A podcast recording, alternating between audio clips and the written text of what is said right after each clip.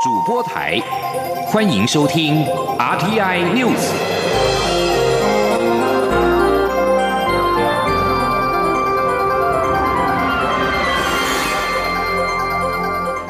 听众朋友您好，欢迎收听这节央广主播台提供给您的 RTI News，我是张顺祥。欧洲议会日前在二十四小时之内接连通过廉洁性及欧亚关系等三项有台的决议。外交部今天表示，由衷感谢欧洲议会挺台力道强劲。对于决议当中再次提出台欧盟双边投资协定一事，我方则会强化相关的动能，积极的促成。外交部并且重申，我国作为印太地区的重要成员，将持续深化与欧盟在内理念相近伙伴的积极合作，坚定捍卫民主自由价值，共同促进区域。和平、稳定以及繁荣。央广记者王兆坤报道：欧盟与中国在去年底宣布完成全面投资协定谈判，不过这个忽视人权问题的决定，却引来欧洲议会议员的质疑与批评。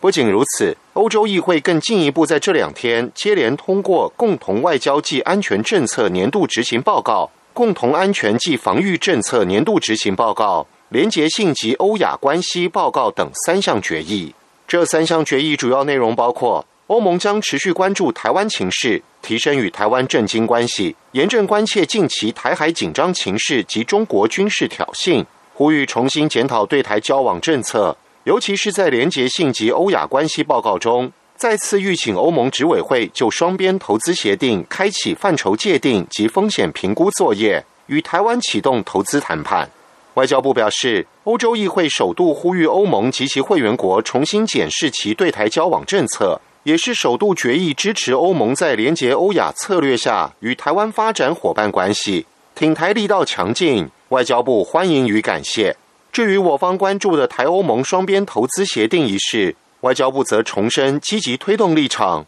与各方保持沟通联系，累积动能。外交部发言人欧江安说：“透过我们年度的经贸的资商会议，其实我们跟欧盟不只是在投资，哇，包还包括这个医药、智慧财产权哦，还有技术性的贸易障碍哦。所以透过双边的管道，就我们刚刚提到这些议题，都很深入的跟欧盟来交换意见。”外交部强调，台湾将在共享价值基础上，持续与欧盟及其会员国等理念相近伙伴合作。进一步促进双方在数位经济、绿能、人文交流等领域的策略连结。中央广播电台记者王兆坤台北采访报道。新闻焦点回到台湾，蔡英文总统今天视察中科院的民雄航太园区。总统表示，透过中央资源的挹注、国家级的技术实力，加上嘉义优良的环境，将在此打造国际级的无人机试验的场域。希望能够让嘉义成为全国无人机发展最完整的聚落，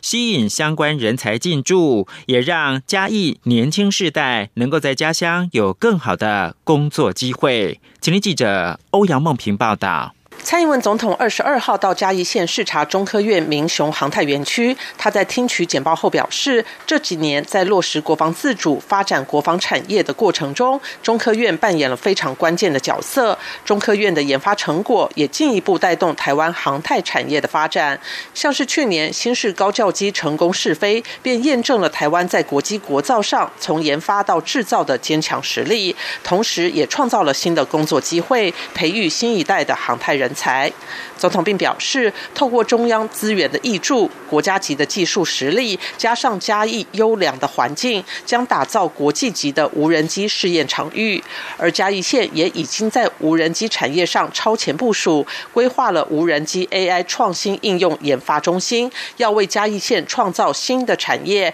并替未来的长远发展打下良好基础。他说：“未来我们产业呃跟。”呃，我们的学术机构合作研发到测试验证，嘉义会是一个全国无人机发展上的最完整的一个聚落，吸引相关的人才的进驻，也让中科院跟民间的厂商的技术可以相互的整合，激荡出更多创新的机会。总统指出，嘉义县长期以来优良的粮食生产，让台湾人没有后顾之忧。他很高兴看到嘉义县有新的发展，也就是将未来世代最重要的产业能够在这里落脚生根。他希望嘉义乡亲以及年轻世代都能在家乡找到更好的工作机会，发挥自己的才能，让嘉义县在台湾的产业发展上也成为一个非常重要的关键性角色。他也相信，在中央及地方的合作下，无无人机产业在嘉义的发展一定会继续大步往前走。中央广播电台记者欧阳梦平采访报道。股市新闻：英特尔决定，二零二三年晶片仍然是以自行生产为主。台积电今天股价因此熄火，拖累台北股市开盘大跌近一百七十点，回测万六的关卡，但随后跌势收敛。红海、大力光等全指股撑盘，暂时收复一万六千点。而现在是台湾时间中午的十二点五分，目前台北股市下跌一百二十九点，指数暂时是一万六千零二十三点，成交金额两千九百九十九亿元。司法新闻。行政院长苏贞昌十九号指示，司法界不当接触案证据到哪里就办到哪里。法务部的调查报告二十号遭到监察院退回之后，也发表紧急声明，表示将会全面彻查。对此，台湾陪审团协会今天表示，彻查只是基本工作，呼吁司法院跟法务部应该公开检讨内控，不要遮掩证物。记者郑祥云、林永清的报道：由前工程会委员长石木清案牵连出的司法界不当接触案，司法院及法务部本周公布调查报告后，不但调查与惩戒标准频遭各界质疑，监察院二十日更以调查错漏百出，所有证据未移送被查为由，将法务部报告退回。对此，陪审团协会二十二日召开记者会，批评全案显示司法内控失灵，但到现在为止都没有看到司法院与法务部有虚心检讨的诚意。理事长陈维祥指出，证务一直都在检察官的卷宗里，但法务部却不提供监察院调查，质疑法务部刻意遮掩。陈维祥说：“我们认为说，这凸显了一个，第一个是这个好司法系统的内部的监督机制啊，哈。”根本完全失灵了。另外就是说，更严重的是说，当司法系统掌握这些资讯的时候，他去做一个积极的遮掩。陪审团协会创会理事长律师郑文龙认为，全案曝露出法官终身职制度的陈科，因为考试根本无法考出操守。他认为要有一定比例的法官采取任期制，而且要由操守良好的律师或检察官担任。郑文龙说。我认为从这个事件看得出来，法官的终身职制度是有问题的嘛？你让这些贪官枉法的法官终身职，我们全民终身养这些人，有道理吗？郑文荣表示，十几年前高等法院爆发四位法官集体受贿案，当时司法院长赖英照为此下台。现在查出至少四十位法官、检察官与富商翁茂中不当接触，但现任司法院长许宗立却连道歉都没有。他质疑许宗立负责筹办司法改革会的公信力。前司改国事会议委员张静律师也表示，希望司法院与法务部彻底反省检讨，并寻求改进之道，否则台湾的司法不会有人民期待的未来。央广记者郑祥云、林永清采访报道。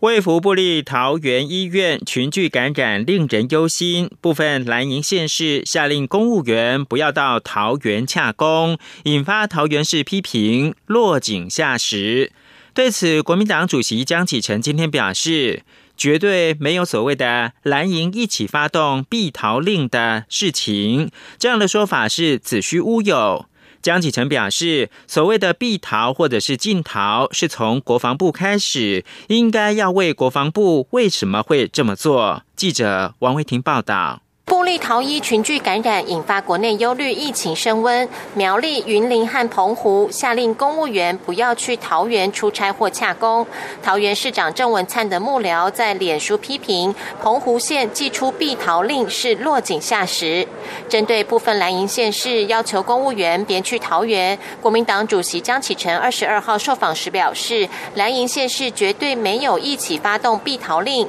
所谓的避逃或禁逃，应该要问国。防部为什么率先要求国军官兵休假时不要去桃园？江启臣说：“那至于所谓的禁逃或者避逃这种，如果要追溯的话，应该要请国防部出来说明哦，第一时间为什么会发出这样的秘密？那当然，其他县市啊，基于防疫的这些考量，各县市长有他们自己的一些想法，但是呢。”我认为他们的出发点都是为了防疫，都是为了民众的健康，都是为了啊把疫情守住啊。那不过这个过程里面，我们必须要加以驳斥的是，没有所谓蓝营县市一起啊来发动所谓避逃令这件事情，这是只子虚乌有，而且是非常恶质的消息。张启臣感谢第一线医护的付出，并说桃园是国门，入出境隔离检疫的重责大任都在桃园，守住桃园才可能守住台湾，大家应该同心协力。他呼吁大家一起支持桃园防疫不分县市，避逃令的指控只会分化社会，不利防疫。传出江启臣将与前国民党主席朱立伦会面，可能在党主席之争联手抗韩。江启臣表示，农历春节前将拜访历任党主席和资深党务干部，当中也包括朱立伦。另外，媒体报道，江启臣二月将启动主席来你家全台基层之旅，第一站从屏东开始。除了拼反来助公投联署之外，也被解读是竞选党主席连任的起手式。江启臣今天表示，有党员反映，希望能与党主席多座谈聊聊，他也不排除会有这样的安排。中央广播电台记者王威婷采访报道。国防部今天则表示，桃园是国军在北部地区的防卫重镇，在最近一波疫情当中，第一个动员协助桃园防疫的就是陆军化学兵。国防部与民众共同对抗疫情，坚定支持桃园的防疫工作。对于国防部近日建议官兵减少进入桃园地区公共设施以及场所，国防部今天表示，基于超前部署，因此提醒官兵减少前往高风险场域，并且留意自身的足迹，保护自己才能够保护国家。国际新闻。日本首相菅义伟今天表示，他决心要举行东京奥运。菅义伟这项对东京奥运将如期举行的最新坚持，正值英国《泰晤士报》引述匿名政府知情人士报道，日本已经把焦点转移到二零三二年。《泰晤士报》的网站二十一号表示，日本官员透露，已经延期一年的东京奥运，今年登场的希望已经破灭。不过，取消奥运的消息目前仍纯属传言。国际奥林匹克委员会主席巴赫二十号向日本的共同通讯社表示，东京奥运一定会在今年的七月二十三号开幕，没有其他的替代方案，没有 B 计划。随着全球二零一九冠状病毒疾病疫情未见趋缓，二零二一年东京奥运失望收场的机会似乎是越来越大。能否如期举行，正等待主办单位宣布。但一个重要的观察时间点是三月二十五号的圣火是不是能够照常起跑。最后关注的是，美国白宫二十一号表示。美国总统拜登将寻求延长俄罗斯的新削减战略武器条约五年。这个条约将在今年的二月到期，这也是新政府上任之后第一个重大的外交政策决定。白宫新闻秘书沙奇说：“总统态度一直很明确，延长期限是更合理的决定。”将在二月五号到期的新削减战略武器条约，限制了美国跟俄国各自不得部署超过一千五百五十五枚的战略核子弹头。除了将战略核子武器的部署限制在数十年来最新低的数量之外，新的削减战略武器条约也限制了搭载战略核子武器的陆上以及潜艇飞弹跟炸弹的数量。以上新闻由张顺祥编辑播报。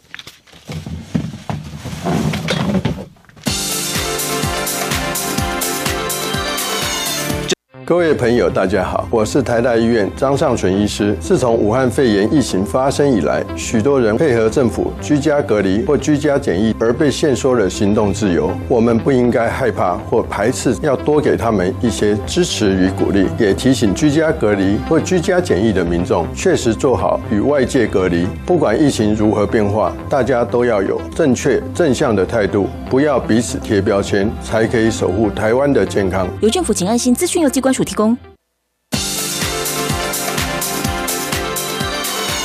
这里是中央广播电台台湾之音，欢迎继续收听新闻。欢迎继续收听新闻，我是陈怡君。新闻焦点先来看到立法院，立法院临时会力拼要完成中央政府总预算案的三读，不过朝野立委提案总数高达了三千六百多案，而且国民党立委还针对军事国防提出了多项预算冻结案。民进党团总召柯建明今天向在野党喊话，盼基于台海局势，国防相关预算不要冻结，也强调民进党将会采取强硬立场。记者刘玉秋的报道。立法院临时会原立拼二十六号开始处理中央政府总预算案三读程序，但朝野立委提出待协商的提案总数高达三千六百多案，其中国民党团提出了两千八百多案。立法院长游锡坤二十一号起召集协商，但协商破局，总预算案能否如期闯关通过，充满变数。由于国民党不仅提出暗海策略，也针对潜舰国造、高效能潜舰后续量产等国防军事预算提出多项冻结案，民进党团总召柯建平特别向国民党团喊话，盼基于台海情势，呼吁包括高效能潜舰量产、机动飞弹车、新式高级教练机、F 十六 AB 型战机性能提升等国军重大预算不要冻结，民进党团也会采取强烈的立场。我们强烈主张，也拜托国民党，大家一起来看待目前整个国家局势的问题，海海局势的问题，有关于重要这这些重要经济设备的问题，我们希望国民党不要冻结，因为冻结的话还要排启动案，然后还有很多条件一直附加，所以这一次我们在这个有关于国防预算上面，我们也采取。比较啊。比较强硬的一场。面对国民党团的暗海策略，民进党团干事长郑云鹏也说，身为执政党党团，遇到最坏的状况，还是得用最乐观与谦卑的心来面对。国民党团的暗海策略很多是硬凑出来的提案内容，例如因为指责国军部队订餐退单而要删减预算，让国人感到困惑。他呼吁国民党以量取胜的提案品质会得不偿失，希望国民党重新检视提案。合理的再提出来协商。国民党团总召林维洲则说，尊重各立委的提案，在野党严格监督预算是天经地义。至于是否缩减提案量，将在朝野协商。而为了让总预算案顺利通过，立法院长游锡坤二十二号再度召集朝野协商。民进党团在协商中释出善意，同意原列为临时会议程的国营事业预算案可于下会期再处理，盼朝野合作，让总预预算案顺利通过。最后，朝野。协商达成共识，将国营事业预算案列为第三会期的优先处理议案。这次临时会暂不处理，朝野也将集中火力审查总预算。中广电台记者刘秋采访报道。一百一十学年度大学学科能力测验今天在疫情当中登场，全国有十二万八千多名考生，有七个人在隔离市场应考，两个人体温超标，改在防疫市场考试。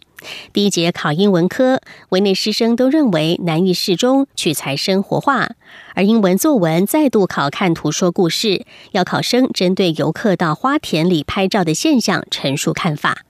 记者陈国维的报道。一百一十学年度大学学测设有三十三个考区、八十九个分区、三千两百一十九个市场，共有十二万八千六百零六人报考。首日第一节英文科有十二万八千两百三十四人选考，缺考两千两百四十八人，缺考率百分之一点七五。至于大陆东莞和华东两个考场，这次共有三百一十八人报名，首节是全员到考。大学入学考试中心主任周兆明表示，配合中央流行疫情指挥中心的防疫政策。这次有七名考生属于居家检疫、居家隔离或居家检疫与居家隔离后的七天自主健康管理等三类对象，所以分别安排到特定分区的三间隔离市场应考。而第一节全国有两名考生在进考场前量体温超标，改到防疫市场考试。大考中心副主任黄翠娟指出，围场内的高中老师认为，今年英文试题取材广泛，主题多元，选文内容富有教育性、知识性和趣味性，而且用字难易适中，整份试卷具有一定的鉴别度。例如，欧洲城主要城市鸽子过多的问题，有连续被雷击的公园巡守员，印尼冰河消融带来的相关问题等等。好，那也有提到，呃，富兰克林发明了乐器，以及适合身障人士全家共游的游乐园等。都着重评量考生理解与应用英语文的能力。今年的中译英考题与交通安全有关，英文作文则有一张游客穿梭花田的照片，要学生先描述图片内容，再以游客或场所主人的立场陈述对这件事情的看法，考验英语文表达能力。中央广播电台记者陈国伟台北采访报道。再看到的是水情，台湾的水情持续吃紧。不过，经济部水利署在今天指出，桃园的大部分灌区以及新竹、苗栗、台中灌区的一起道做停灌，再加上各项节水措施持续，而且有零星的降雨，水库水量去化的速度已经获得控制，在掌握之中。而桃竹苗抗旱工程大多已经在收尾，进度顺利。其中六部移动式净水设备的建制作业还进度超前。前预计在二月一号就可以正式上线。记者谢佳欣的报道。二零二零年，台湾供水系统迎来史上最大旱象挑战。进入二零二一年，因受反圣婴现象影响，气象局研判降雨可能偏少。不过，政府超前部署，并以最高规格做情境模拟，寄出减量供水、例行节水、停灌等措施抗旱。经济部水利署二十二号表示，各种措施下，水情已有守住，尤其石门水库蓄水量也趋向稳定。水利署副署长王义峰说。我们实施一起稻作秋耕，有因为农业用水不再公灌，石门水库它的蓄水率都很平均的维持在一点三亿吨水准上下。最近也有一些零星的降雨持续的补充，工业区节水七八协助之下，目前整个水情、整个水库的蓄水率都在我们的这个掌握当中。水利署表示，南部方面增文乌山头水库蓄水量约一点四亿公吨，再加上南化水库现有六千多万吨水量，对供应南部民生及产业用水也是相当稳定。至于抗旱工程进度，水利署指出，新竹紧急海淡厂六部移动式净水设备以及桃园支援新竹干管扩充工程，目前进度都算顺畅，且已在收尾。新竹紧急海淡厂表定一月底前完工，移动式净水设备建制进度则有超前，预计二月一号正式启用。而桃园支援新竹干管扩充工程，则同样要在一月底前完工。水利署表示，由于近期产业接单顺畅，二十六号旱灾中央灾害应变中心将召开工作汇报，检视工业用水是否持续落实节水百分之七，并检讨未来水情，确认水库入流量是否如原先预期。中央广播电台记者谢嘉欣采访报道。不少农民种植棚架作物，像是小果番茄、葡萄、苦瓜、丝瓜等，经常都需要抬起手臂进行蔬果剪叶或是整理藤蔓等工作。但是长时间举着手臂，经常让臂膀酸痛难耐。农委会和学界合作，开发了农用穿戴式省力机具，就像游泳的时候手臂绑浮球的效果，撑住了农民的手臂，不用靠自身力量抬高，可以减少肌力消耗，让钢铁农夫也能够变柔软。记者陈林信宏的报道。根据统计，农民的职业灾害中有九成是因为体力使用过度而造成骨骼肌肉伤害，受伤部位有三分之一在手腕，其次则是肩膀部位。进一步来看，造成肩膀受伤的主因主要是因长时间与重复性的抬手动作所导致，特别是种植小果番茄、葡萄、苦瓜、丝瓜的农友，因为得举起手臂蔬果。剪叶、整理藤蔓，常导致臂板酸痛难耐。大村葡萄产销班二十一班班长康正仪受访表示，像是种植葡萄，农民常得蔬果，让果实的养分集中，葡萄才能长成大果有卖相。但一串葡萄蔬果平均要花三分钟，一分地有好几千串的葡萄，他和妻子一块整理一区就需要一个星期，回到家总是累趴。但使用农用穿戴式省力机具后，一天工作下来都不会有疲劳感。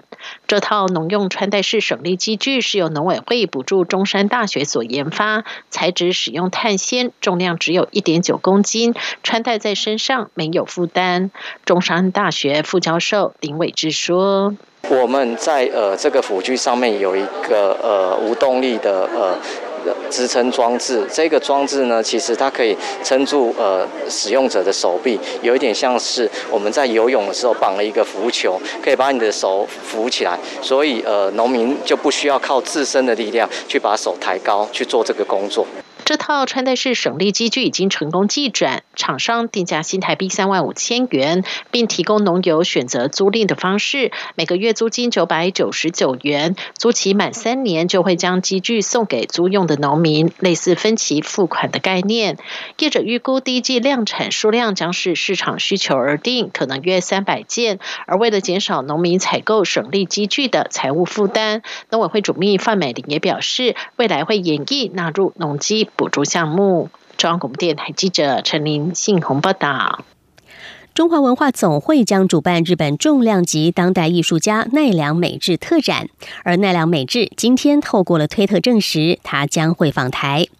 奈良美智特展三月十二号起将会在关渡美术馆展出，他二零二零年展出的新作《月光小姐》也将首度在海外亮相。文总先前表示，考量疫情，奈良美智本人访台行程还没有定案。但是奈良美智今天在个人推特上面说：“没错，我要去台湾。”他说：“台湾方面规定，入境需要减负出境时三天内的 PCR 检查阴性英文证明，入境之后必须在饭店等处隔离两周，而隔离结束之后一周之内禁止前往公共场所。”奈良美智说：“虽然有三周的行动会受限，但因为想要自己能好好的参与展览作业，所以必须前往台湾。”他最后还用夸胡补充说：“日本也应该这么做。”就有日本网友留言说：“台湾入境管制很严格，真的希望日本政府也能够做到这种程度。”俗称武汉肺炎的 COVID-19 在全球依旧肆虐。欧洲联盟领袖二十一号对欧洲民众的非必要旅行提出了强烈劝阻，并警告，一旦遏制疫情的努力不够，可能在数天之内会采取更为严格的旅游限制措施。欧盟执委会主席范德赖恩以及欧洲理事会主席米歇尔在结束一场因应疫情措施的四个小时视讯高峰会之后，发表了这项警告。范德赖恩还表示，从二十四号起，任何来自欧盟境外的旅客在出发之前要进行 COVID-19 检测；而在欧盟境内，部分国家将对不属于基本类别的跨界旅行者，像是劳工与卡车司机，要求事前进行筛检。而已经退出欧盟的英国，疫情仍然严峻，伦敦医护压力负担相当沉重。根据《卫报》的报道，国民保健署已经改造了两辆公车，用以分担伦敦救护车的沉重任务。这将是国民保健署首次利用改造公车再送病患，预料未来数天之内会正式上路。目前，英国正在大力推动疫苗的接种。英国首相强生二十一号表示，现在判断英格兰的封城限制在春天会不会解禁还太早了。等到最弱势的四个族群在二月中旬全部接种完疫苗之后，再来看看要怎么办。美国总统拜登所提名担任国防部长的奥斯汀，并不符合退役军官接掌国防部需等退役满七年的规定。但是，民主党所掌控的联邦众议院和参议院二十一号都支持予以豁免，为他执掌五角大厦铺路。根据路透社报道，众议院是以三百二十六票对七十八票批准豁免。参议院也难得在众议院行动之后，几乎是马上表决，以表示对这项人事案的支持。参议院是以六十九对二十七票过关，高于所需要的六十票。参议院预定美东时间二十二号上午会表决奥斯汀任命案。二零一六年以四星上将退役的奥斯汀将会成为美国第一位非裔国防部长。根据美国外交学院网站资料，六十七岁的奥斯汀，一九七五年毕业于西点军校，军人生涯最高峰是二零一三年三月到二零一六年三月，担任美军中央司令部的司令。以上 T I News 由陈义军编辑播报，谢谢收听，这里是中央广播电台台湾之音。